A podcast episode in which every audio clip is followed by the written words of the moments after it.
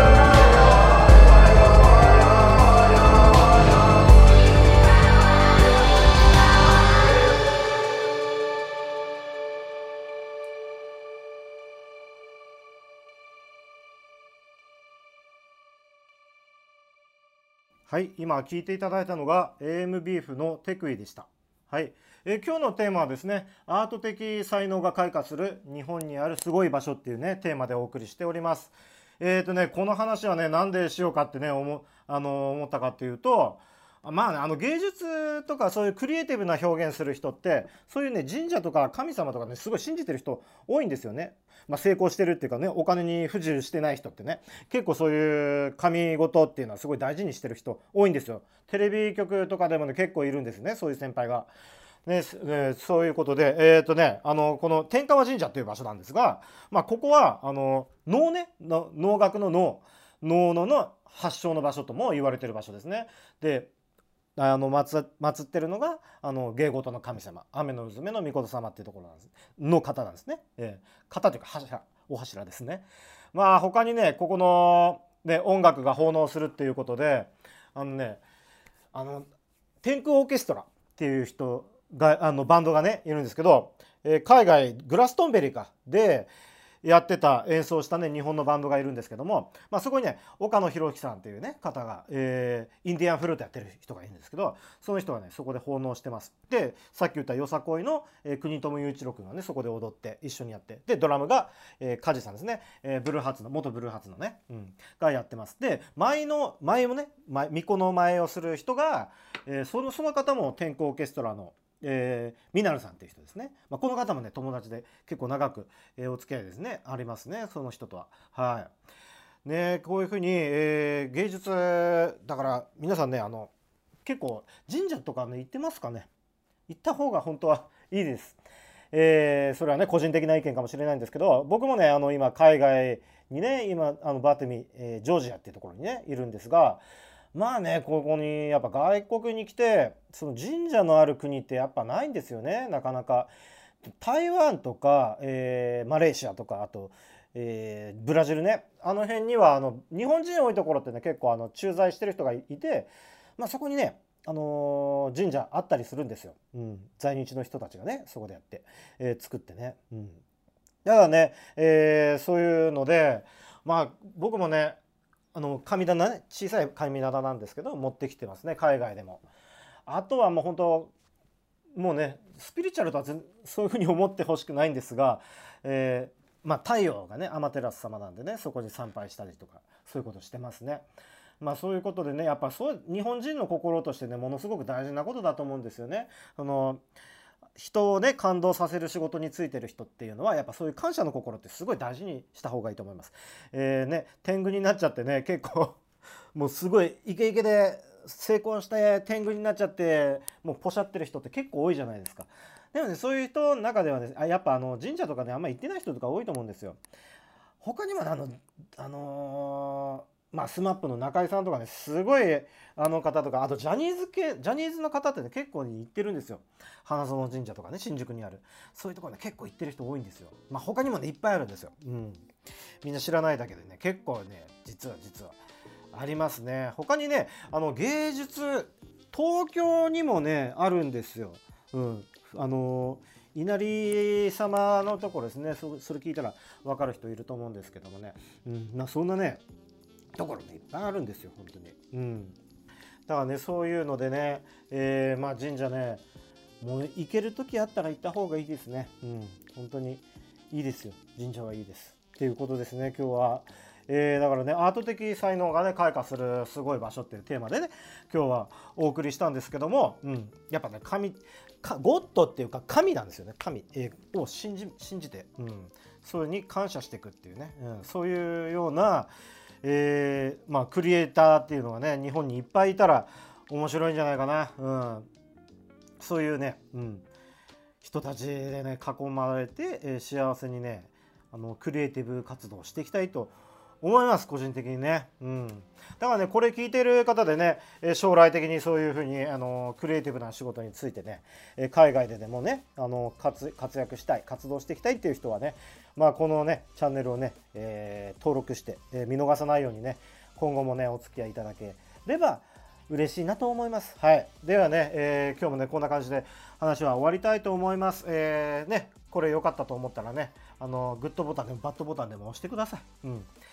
これね、えー、今後もね、こういう風にして、えー、お話ししてね、聞いてくれれば嬉しいです。はい。では今日はこんな感じで終わりたいと思います。ではでは、またお会いしましょう。